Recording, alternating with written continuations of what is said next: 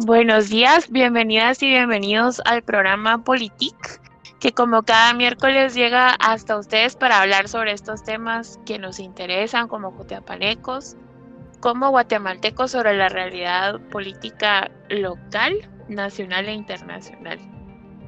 Mi nombre es Karen Molina y en esta ocasión, eh, como cada miércoles, me encuentro nuevamente con Oscar Valenzuela Fong y con Luis Torres para conversar, analizar y realizar un balance geoestratégico global, político y económico.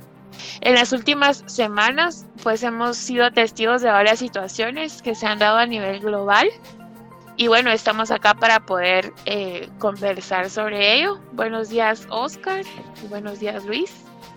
Eh, cuéntenos cómo han visto ustedes la geopolítica en las últimas semanas. Buenos días, eh, gracias por, por, sintonizarnos una vez más. Yo creería que fuera importante que dijéramos los, los títulos de los temas a los que vamos a, los que vamos a abordar para tener la guía específica de la discusión. Sí, bueno, en los últimos días, ¿verdad? Y semanas eh, se ha hablado mucho sobre el tema del coronavirus en, la ciudad de Wuhan, en China eh, continental. Em, el tema también del Brexit, ¿verdad? Y el juicio político a Trump. Entonces, em, no sé si empezamos con lo del coronavirus. ¿Cómo han visto ustedes em, esta situación que está sucediendo en China y pues que ha, afectado también a otros países ya.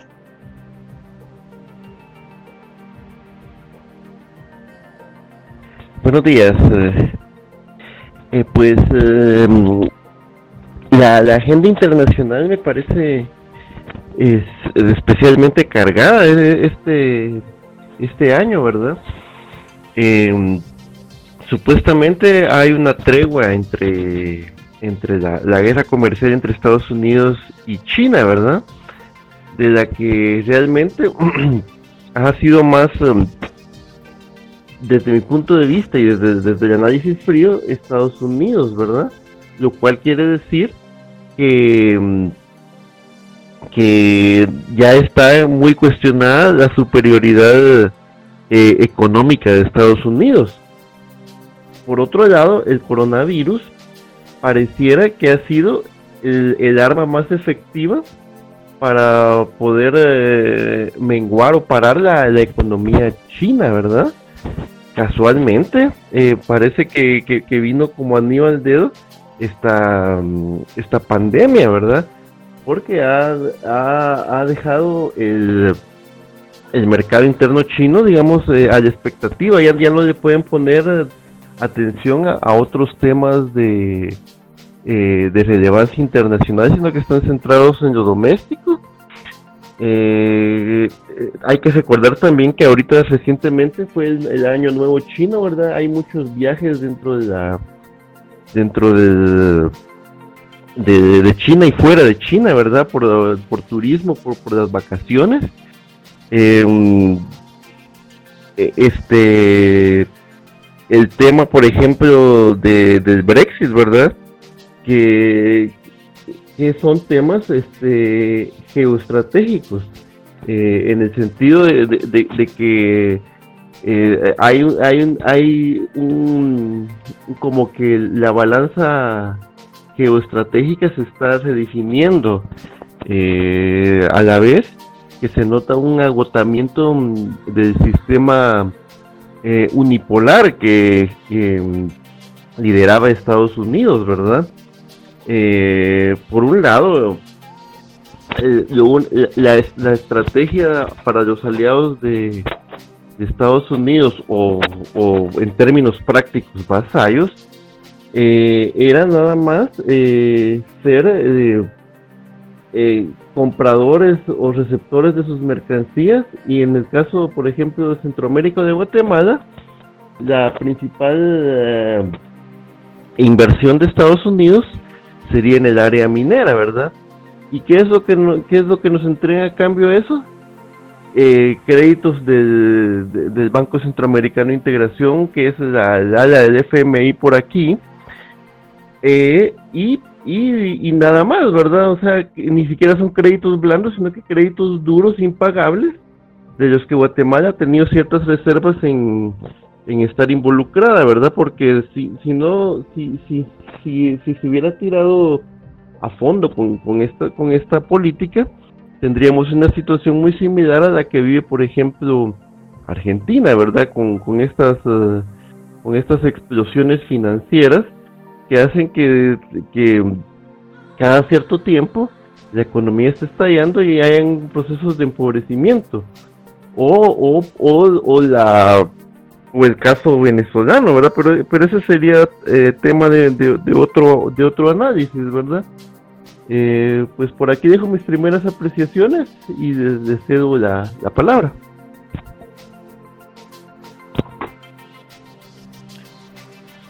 Eh, a mí me llama la atención el, tema de China, como lo relacionas, Oscar, con, con el tema comercial externo y que la burocracia se va a a delimitar a, los temas internos específicamente. Yo creo que eso podría ser en parte sí alarmante, pero, pero yo creo que para los chinos eh, como tal, como nación, yo creo que ellos ya están acostumbrados o tal vez ya están adaptados o tienen políticas de emergencia relacionadas a este tipo de brotes. Yo estaba analizando y, y la mayoría de la mayoría de mutaciones o de, o de provenientes de estos, de estos virus que se han dado.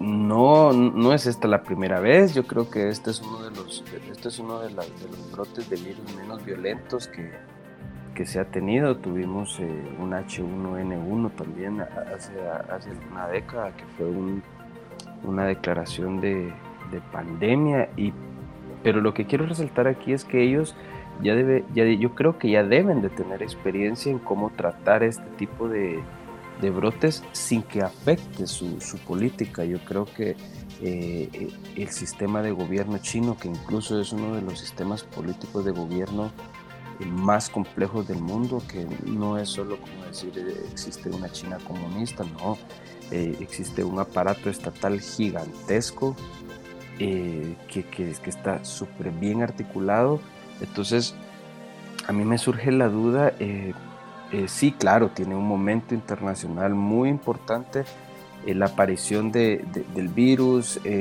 relacionado con, la, preparación de la, salida de la Unión Europea del, Reino Unido, tiene relación con el tema de Donald Trump, o sea, sí, sí tenemos un cúmulo de, de factores que, posiblemente se ven aislados, tienen una, concatenación uno con otro. Pero em, yo quisiera eh, como profundizar más cuál podría ser la conexión o cómo, o cómo podría ser la, la repercusión o el colateral que esto, esto pueda tener.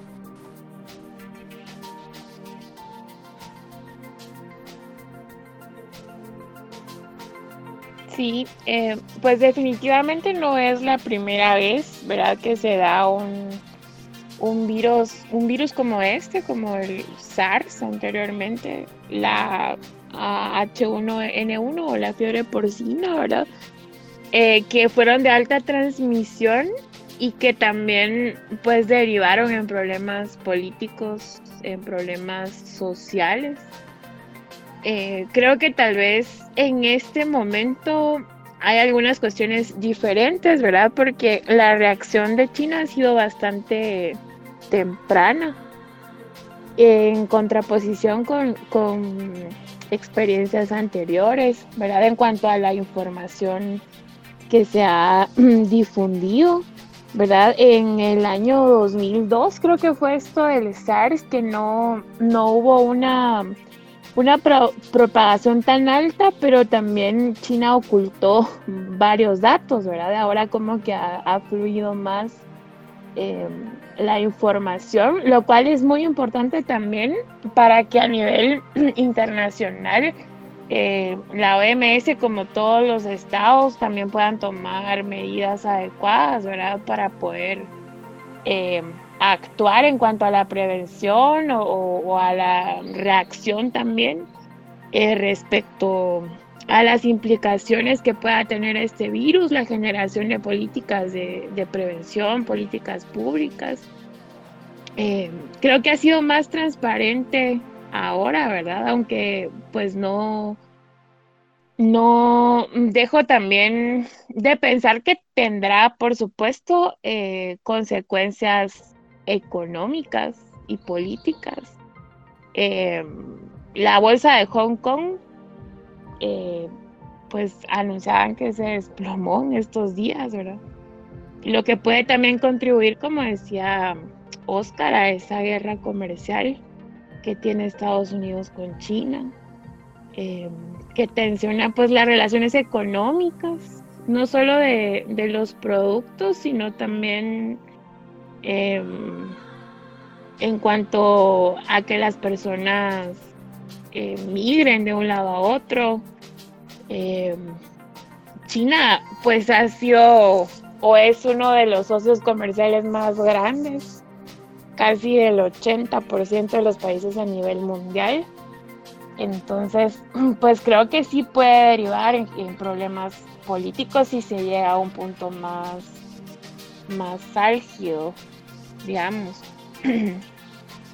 Y yo creo que eh, solo quisiera intervenir rápidamente. A mí me llama la atención uno de los datos que vi es que explican, por ejemplo, la, la pandemia que acabó con casi 100 millones de personas en, el, 1918, que se, se, propagó una crisis de influencia a nivel de influenza a nivel mundial posterior a la Primera Guerra Mundial.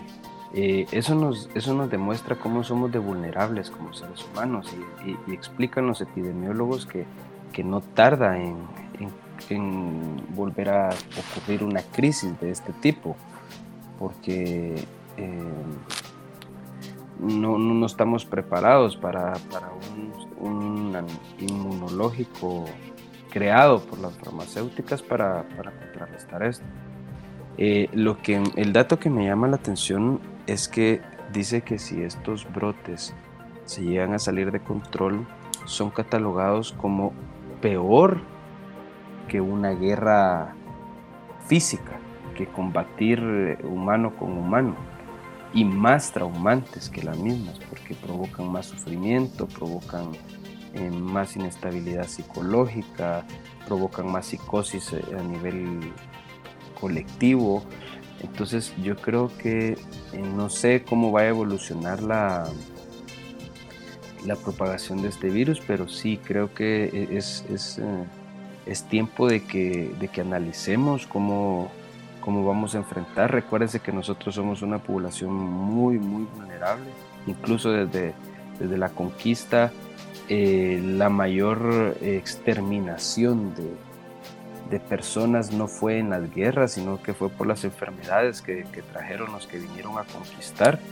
Entonces nosotros como, como país, con un sistema de, de salud pública tan débil, eh, con, por ejemplo, con un nuevo gobierno que está asumiendo que, que, a la hora que, que, esto se saliera de control le tocaría que correr a ver eh, pues, las negociaciones diplomáticas que se harían para ver si, si somos incluidos en los países que va a tener eh, acceso al antídoto de primer nivel o vamos a tener que esperar. ¿Cómo es que, que un país eh, con tantos problemas como nosotros podría hacerle frente a una a, una, a, un brote de esto si se llega a salir de control. Eh, por otro lado, el, el, tema del Brexit se me olvidó mencionar anteriormente. Eh, yo creo que aparte de que tiene sus fundamentos eh, económicos, estratégicos, yo creo que esto viene relacionado por el tipo de, de, formas políticas a las que se está guiando la gente en estos últimos tiempos. Eh, según estudios explican que las personas están tan apáticas con los sistemas de gobierno, por ende los sistemas políticos, que todo este tipo de populismos relacionados con los nacionalismos ha tenido mucho éxito. Eh, casi, en, casi en la década, todavía no se cumple la década que ha, venido este repunte, que eh, están resurgiendo de manera muy fuerte y si, logramos ver eso está pasando en, en de las principales potencias del mundo. El asunto de esto no es que simplemente los populistas eh, neoliberales pues accedan al poder, sino que el tema es eh, la capacidad de los líderes políticos eh, que no tienen ese mismo fundamento, cómo pueden contrarrestar esto, cómo pueden acercarse a la población, cómo pueden volver a conquistarla a la población para que la población una vez más vuelva a confiar en ellos, cómo, cómo, logramos, cómo logramos que las personas logren entender que el, tema de los nacionalismos y los, los extremismos históricamente no nos han llevado a ningún lado, eh, solo nos han traído devastación, tragedias humanitarias, de las cuales el mundo se siente arrepentido. Entonces, eh, yo para mí creo que esos son los principales desafíos. Y me quedo por acá. Eh, sí, Luis. Eh, sí, fíjense de que em, en este juego eh, que, ahora ya no es unipolar, sino que, se, ya se transformó de hecho en un, en un juego multipolar. Em, cualquier debilidad de, de, de, los contendientes será explotada de, manera de la manera mejor posible. Principalmente por Estados Unidos, que, que, ha sido, digamos, que se siente como una especie de, animal herido, en el sentido de que está perdiendo la, la, hegemonía mundial desde que logró conseguir desde 1991 con la caída del, del muro, ¿verdad? Y la, la, desintegración de la Unión Soviética.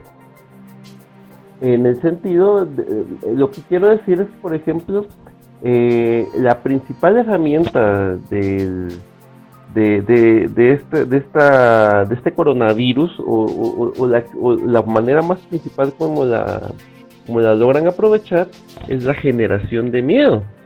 Si se fijan ustedes, los titulares de los medios masivos corporativos eh, tienden a amplificar el miedo, ¿verdad? Eh, enseñando personas con tapabocas, este, con termómetros eh, de, alta tecnología que, que, que escanean, o sea, eh, todo mundo que, se acerque por, prácticamente a, un aeropuerto es sospechoso ya de, ser portador y, agente, ¿verdad?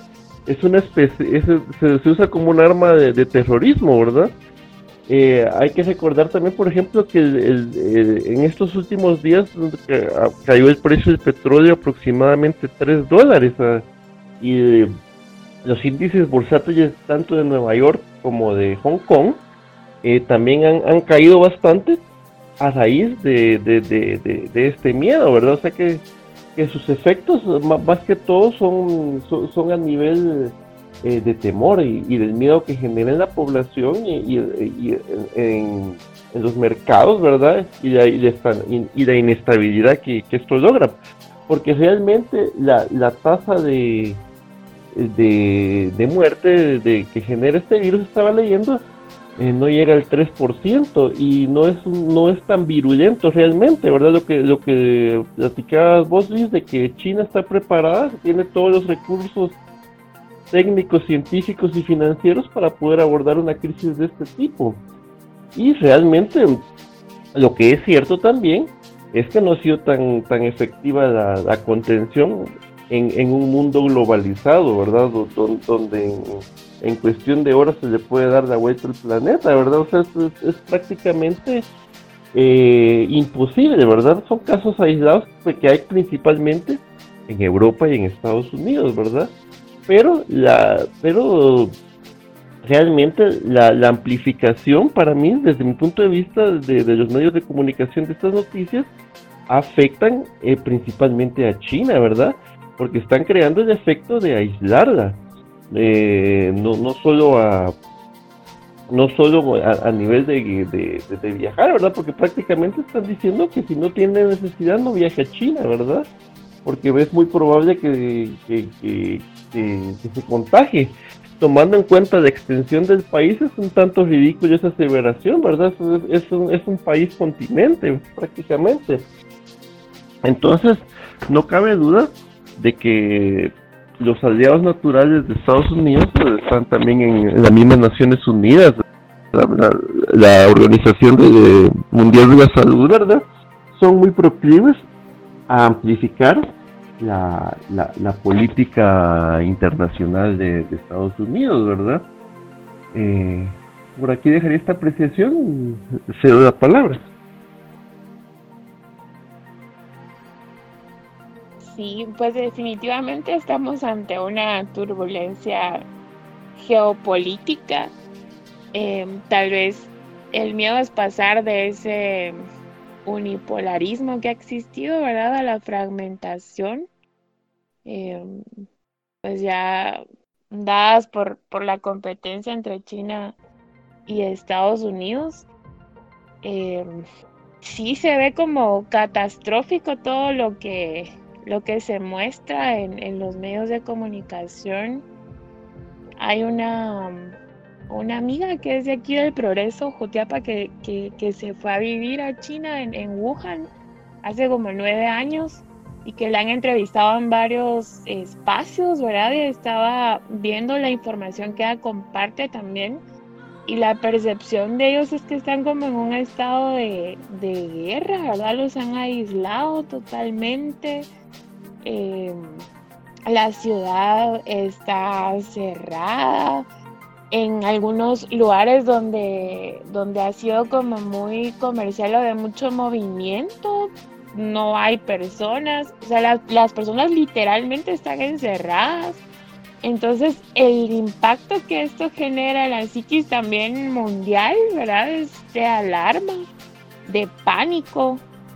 Y definitivamente quien afecta en primer lugar es a China, como, como lo estás em, planteando, ¿verdad?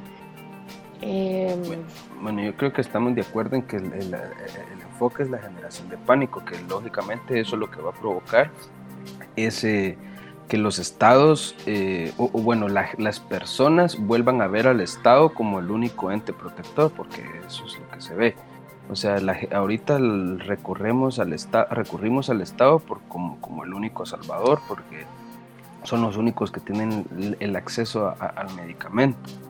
Eh, yo creo que el, el, el tema sería, eh, bueno, sí, lógicamente es importante para, para, analizar el comportamiento que está teniendo China y cómo lo va a tomar, pero a la hora que se vuelve global, yo me gustaría saber un país como el nuestro, cómo está de listo, cómo estaría de capacitado para abordar una crisis de estas, porque nosotros eh, ahorita nos podemos dejar guiar por los medios de comunicación y, hablar sobre, sobre la psicosis global que, que, esto está creando, pero nosotros tenemos nuestros propios indicadores internos que cualquiera que le pusiera una buena comunicación, le pusiera una buena historia y lo, y lo masificara en redes sociales, se dieran cuenta que nosotros estamos viviendo con crisis chinas diariamente. Eh, eh, por ejemplo, en los días de invierno, la propagación de, dengue que existe, las muertes que existen por dengue. Hemos tenido eh, épocas en donde se nos mueren un montón de niños por diarrea y, cosas así. Entonces, yo creo que, que incluso hay testimonios de médicos cubanos que dicen que venir a, ofrecer sus servicios acá porque acá como no existe un estado de prevención de nada, entonces aquí pueden practicar eh, eh, todos los, los elementos que han aprendido en su carrera en estados de crisis, porque nosotros vivimos en un estado de crisis completamente. Si nosotros vamos a los hospitales nacionales de este país, nos damos cuenta que ahí, ahí en cualquier momento se pueden jugar cualquier tipo de virus y esparcirse al país, o sea, somos muy vulnerables. Yo creo que ese es uno de los enfoques que, que, debería de tomar las autoridades eh, nacionales en, analizar eh, qué tipo de, o sea, qué, tan vulnerables somos, cómo podemos responder a esto, porque, porque eso sí nos complicaría el destino completo. Si tenemos problemas diarios que, tienen relación eh, catastrófica como tantas muertes, tanta gente infectada de cosas comunes, eh, creo que asustarnos más por lo que está pasando es un tanto ilógico, si, ya estamos mal. Y, ahora, ¿cómo podríamos responder a lo que pudiera venir? Sí, yo, yo sí estoy de acuerdo con que sería catastrófico porque tiene que ver con...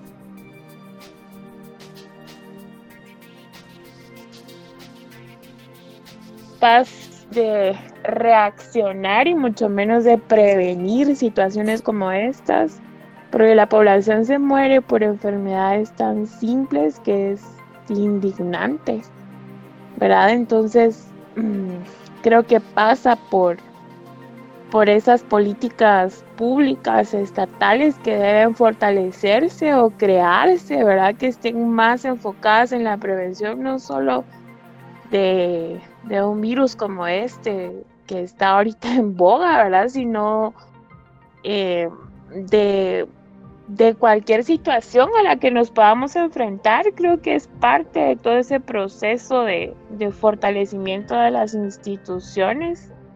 El gran problema de Guatemala, ¿verdad? Porque pues sí, esa debilidad nos deja en, en, una situación muy vulnerable y sobre todo a las, a las personas que, que se encuentran en, posiciones de desventaja en, áreas rurales, eh, poblaciones eh, con condiciones de pobreza y pobreza extrema, ¿verdad?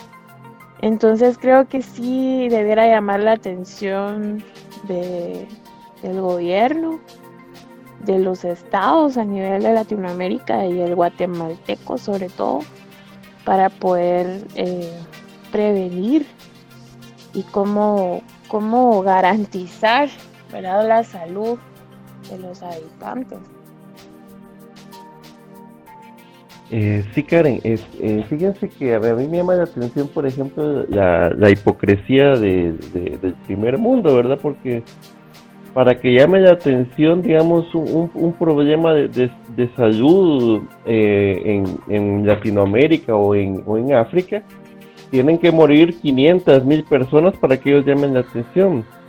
Pero, pero fíjense ustedes, en el momento que muera el primer estadounidense o el primer europeo eh, de, de coronavirus, van a ver la explosión mediática que va a haber. Sería, va a ser como que hayan muerto cinco mil chinos, más o menos, ¿verdad? O sea, todo, todo, todo esto, ¿verdad? Es, es, es parte también de, la distribución del mundo, ¿verdad? En cuanto a, intereses, ¿verdad?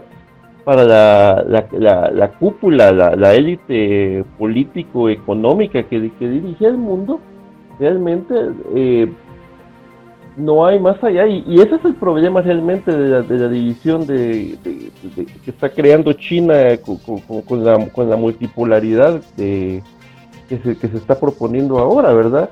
Básicamente se están proponiendo tres ejes nuevamente de, de poder, ¿verdad? Eh, una, una alianza chino-rusa y por otro lado Estados Unidos. Este, ¿Qué voy con esto, verdad?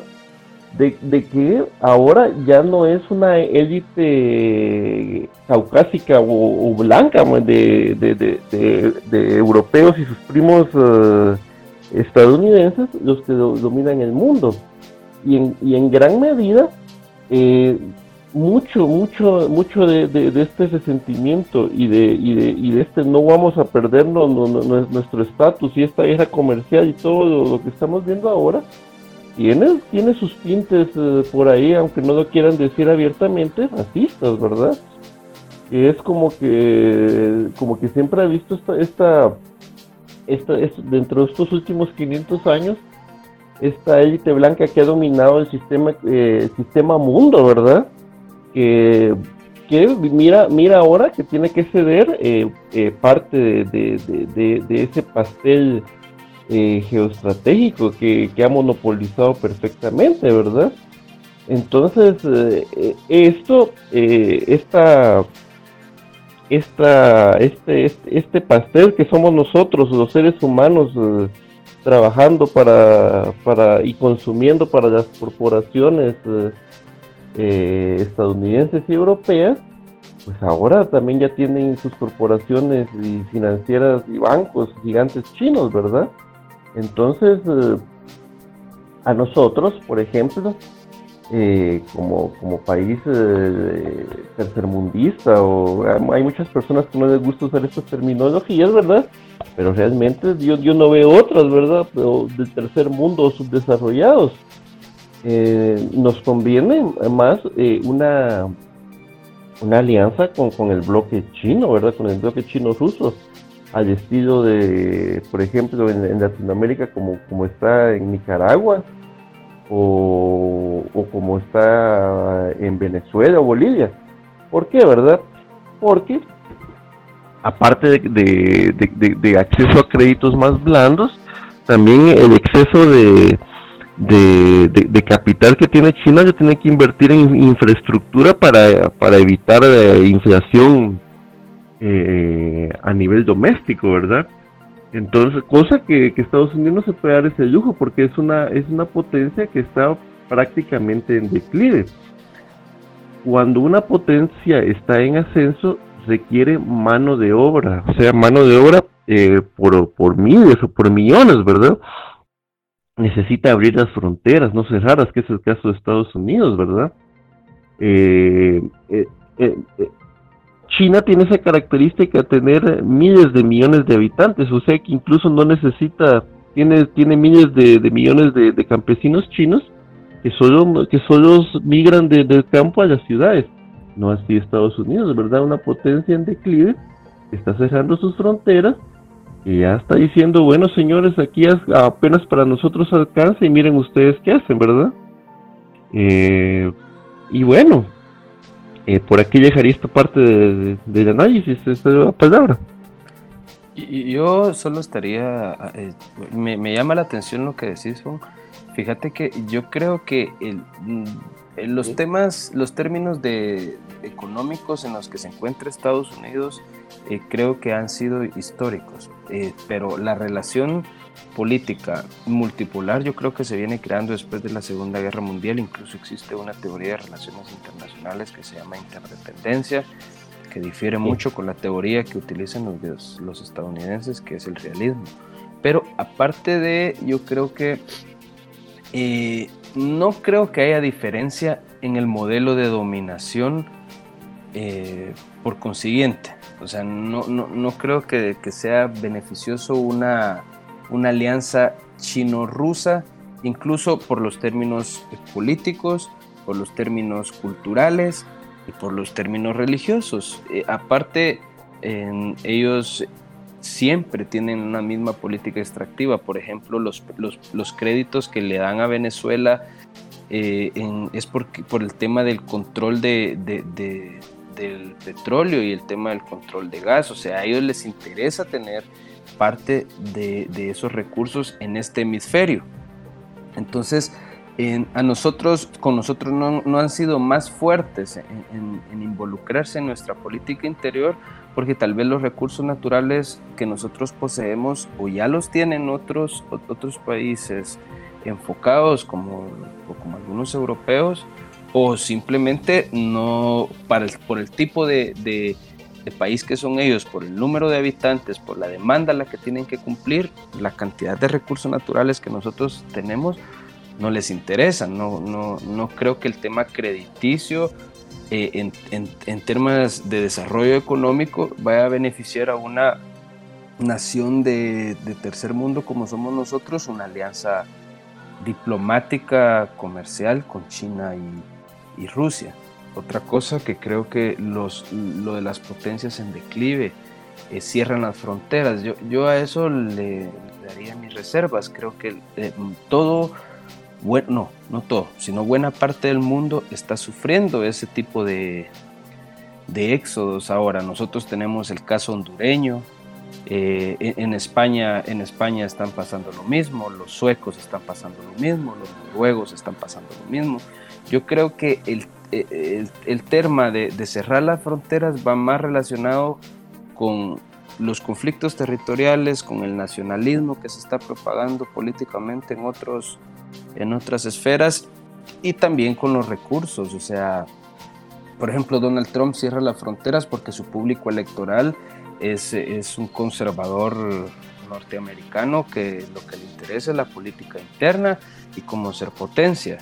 Igual, por ejemplo, los suecos conservadores están tomando mucha relevancia en esa parte del mundo porque están utilizando el discurso de que el estado de bienestar tan perfecto que tienen ellos eh, se está viendo vulnerado porque hay mucha gente siria, por ejemplo, y de varias partes de ese lado del mundo que, que ahora, ahora se van a Suecia eh, como refugiados, pero están accediendo a ese estado de bienestar que les está costando dinero a, los suecos originarios.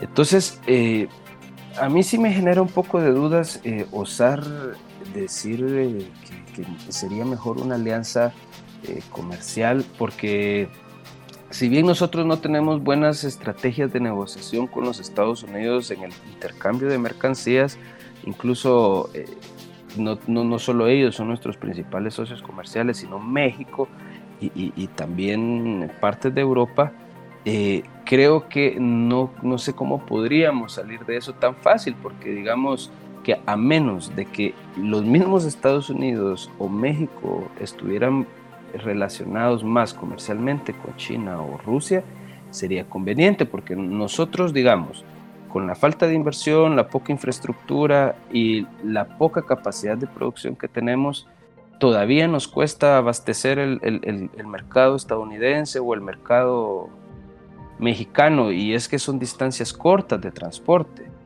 Eh, sería más fácil establecer una logística comercial con estos países que con China y con Rusia. Y eso ya lo hemos vivido en la, en la, en la, en la firma del tratado del DR-CAFTA que, hizo, que hicimos cuando estuvo el presidente George Bush eh, ese era el problema, que nosotros queríamos exportar huipiles, queríamos exportar productos internos, eh, flores no tradicionales, queríamos exportar manufactura eh, y, una multidimensionalidad de, de, cosas. La cuestión es de que nosotros no teníamos la capacidad de producir en masa los productos que necesitan estas sociedades no teníamos la capacidad de producir eh, 100 mil huipiles que casi que por mes o no sé si por semana, no recuerdo el dato, y así sucesivamente. Entonces, digamos, satisfacer un mercado con esas extensiones territoriales y esas extensiones de, de población tan gigante como son esas otras potencias, yo creo que ahí incluso contravendríamos la teoría de tratados que dice que a la hora de hacer negocios un país tan pobre como uno de esa alta magnitud, lo único que va a servir es de flujo de riqueza para el otro, cosa que no, no estoy diciendo que no está pasando ahora con, la relación de los Estados Unidos que tenemos, pero eh, eh, la relación, digamos, para hacer evolucionar política, económica y socialmente a un país como el nuestro, creo que va más relacionado a los esfuerzos que, que, puede hacer el gobierno interno, lógicamente con las relaciones político-diplomáticas que tiene, y se tienen que comprometer los, los, productores y los empresarios internos para que este país pues resurja. No creo que una alianza diplomática vaya a hacer como que esto, esto cambie tanto, y menos con, con ese nivel de, de divergencias que existe, que para mí, aunque la dominación de los Estados Unidos eh, nos parezca de alguna manera pues imperial como ha sido desde siempre, eh, creo que son los, son, los, eh, los aliados más cercanos, estratégicos y con los que mejor nos hemos podido relacionar. Yo me quedo por acá. Este, bueno, pues mira, eh, para seguir la discusión de, esta área del tema, eh, todo, todo es política y todo es diplomacia, al fin de cuentas. Porque fíjate que nosotros llegamos al extremo que ni siquiera tenemos embajada china aquí, no tenemos una relación eh, diplomática formal que se le da más peso a la relación con Taiwán, ¿verdad? ¿Y qué es Taiwán en el, en el escenario mundial? Pues no, no, no, es, no es algo trascendente, ¿verdad? más allá de la de la influencia política y ser un aliado estratégico de Estados Unidos para como, como, como, una, como una especie de, de, peón contra China. No así, por ejemplo, eh, de ejemplos cercanos como El Salvador o Costa Rica eh, en el área, eh, que por ejemplo tienen, tienen una relación abierta con China, ¿verdad? Y dejaron por un lado la relación con, con, con Taiwán. ¿a qué nos sirve nosotros o, de qué les sirve eso a ellos, verdad? Nos sirve como, como tener un, as bajo la manga en, cualquier relación directa con Estados Unidos. Bueno, si ustedes no quieren por aquí, pues ahí está la propuesta china, ¿verdad? ¿Y de qué le sirve a China la relación? O sea, nosotros no, no podemos eh, competir con producción ni con mercados, sino que con presencia eh, geoestratégica en el área. Esa más, más que todo sería la, la importancia de la relación para ellos. Y para nosotros, pues tener una, un as de decir, bueno, si ustedes no quieren, pues nosotros aquí tenemos otras, otras alternativas, ¿verdad? Pero si solo nosotros, eh, digamos, negociamos directamente con Estados Unidos y no tenemos, bueno, no, no, tenemos otra alternativa, pues eh, solo, solo nos queda el dominio, bajar la cabeza y aceptar las imposiciones que vienen de Washington. Para mí sí es muy importante eh, eh, o sea, no, no, no, no, o sea, con Estados Unidos definitivamente no, no, podemos eh, cerrar partidos ni cerrar puertas, ¿verdad? Pero tenemos que tener contrapesos para poder negociar o dialogar de alguna, en la medida de las posibilidades, porque ellos no, no, no negocian ni, tienen aliados, ellos tienen intereses nada más, ¿verdad? Y en esos intereses hay que tener de alguna manera contrapesos pues por aquí dejo mi, mi, acotación. Sí, a mí lo que me, a mí lo que me preocupa de, de las situaciones que se están dando a nivel mundial también es como esa inclinación hacia el conservadorismo, ¿verdad? Porque lo vemos muy fuerte, digamos con lo del Brexit también eh, Johnson es un representante del conservadorismo, eh, lo mismo, digamos, está pasando en, en, otras esferas y cómo esto puede también ir afectando a nuestros países que también simpatizan más con ese conservadorismo que creo que no es nada beneficioso para el avance de, ciertas agendas, sobre todo en, la garantía de, de derechos humanos, por ejemplo, de la población. Eh, porque lo vemos también con, con las situaciones que han pasado eh, en, América Latina, ¿verdad? Todo, toda esta turbulencia en, Chile, en Ecuador, en Brasil, ¿verdad? También cómo, cómo contrarrestar toda esta oleada que se está dando eh, fundamentalista a nivel mundial que de una u otra forma pues afecta a la población eh, de esta región, ¿verdad? Y la guatemalteca. Em, yo creo que el... perdón, Cari. Sí, sí, no, dale. Yo, yo creo que sí, yo creo que aquí es depende del tema de cómo abordamos el debate. Yo creo que ya, ya podemos ir concluyendo porque se nos, se nos vino el tiempo, pero estuvo muy, muy emocionante. Eh, yo creo que uno es el resurgimiento de los conservadurismos a nivel global. Eso está pasando porque eh, yo la explicación que le siento es que los sistemas políticos y los partidos políticos ahora son unas instituciones desgastadas que ya no logran esa conexión con la sociedad, ya, no lo están logrando y entonces la sociedad como no entiende al Estado y no es una parte que vaya a lograr tan rápido, eh, los, los, los estrategias populistas que se están utilizando por los conservadores son muy efectivas a la hora de acercarse a la población. Lógicamente una cosa es el discurso y lógicamente otra cosa es la práctica. Eh, yo creo que con el tema de con, el tema diplomático sí creo que tenemos muchas deficiencias. Eh, creería que ojalá este nuevo gobierno, con los indicios que ha dado el canciller nuevo, eh, pues tome mejores decisiones. yo creo que no es, sí es una cuestión relevante, pero no es lo que va a decidir o lo que va a hacer un cambio fundamental en este país si las relaciones se orientan específicamente a China y se deja Taiwán. Ya hemos sabido que no es, o sea, no es un secreto que, que Taiwán es el operador comercial de China, no son diferentes, siempre nos han vendido que son diferentes, pero realmente no, no, no lo son.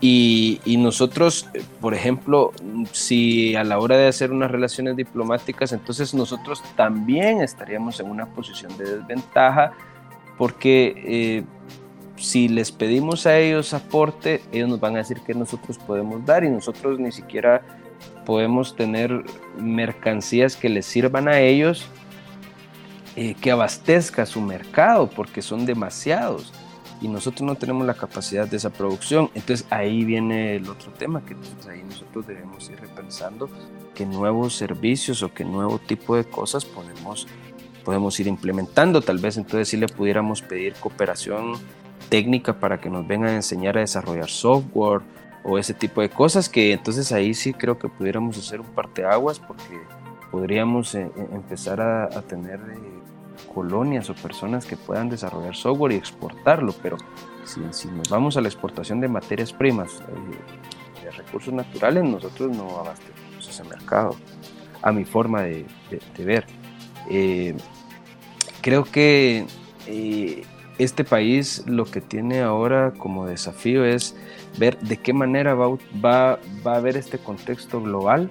O sea, el contexto global está complejo, muy complejo. Nosotros nunca hemos sufrido mucho el tema del contexto global porque nuestra macroeconomía siempre ha estado cerrada, incluso por lo mismo somos de las mejores macroeconomías de, Latinoamérica, con, con, los únicos que tuvieron crecimiento este año, porque nosotros casi no nos metemos a la deuda internacional, no tenemos mercados públicos de valores, eh, cotizando en bolsa.